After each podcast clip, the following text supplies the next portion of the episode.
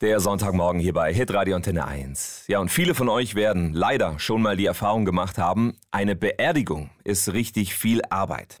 Da gibt's einen Haufen Entscheidungen zu treffen und jede Menge Orgakram zu regeln. Normalerweise übernehmen das die Angehörigen.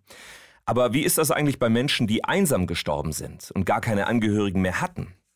Bei denen kümmert sich das Ordnungsamt um die Beerdigung. Das hat uns Pfarrerin Stefanie Hecke erzählt. Das heißt, sie werden abgeholt, kremiert und dann auf dem Gemeinschaftsfeld beigesetzt. Ein einheitliches Prozedere kommt in Gang, das überhaupt nicht die Bedürfnisse der jeweiligen Person, auch nicht die Persönlichkeit ernst nehmen kann. So eine Amtsbestattung ist also ziemlich unpersönlich und die Beisetzung auf dem Gemeinschaftsgräberfeld oft anonym.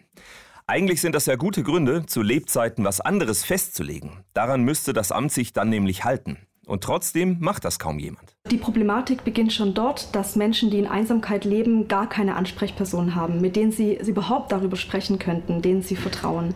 Der Weg in ein Bestattungsinstitut bedeutet für viele Menschen eine große Hemmschwelle, dort erstmal hinzugehen, sich jemand anderem anzuvertrauen. Deswegen hat die Pfarrerin zusammen mit der Evangelischen Gesellschaft in Stuttgart das Projekt Würdevolle Bestattung ins Leben gerufen. Ich möchte, dass Menschen würdevoll bestattet werden. Das heißt, dass sie selbst bestimmen können, wie ihre Bestattung aussehen kann und dass sie auch Menschen kennen, die das auch für sie so umsetzen werden, wenn sie gestorben sind. Stefanie Hecke und ihr Team, zu dem auch eine Bestatterin gehört, beraten Menschen, die sich einsam fühlen oder finanziell nicht so gut dastehen.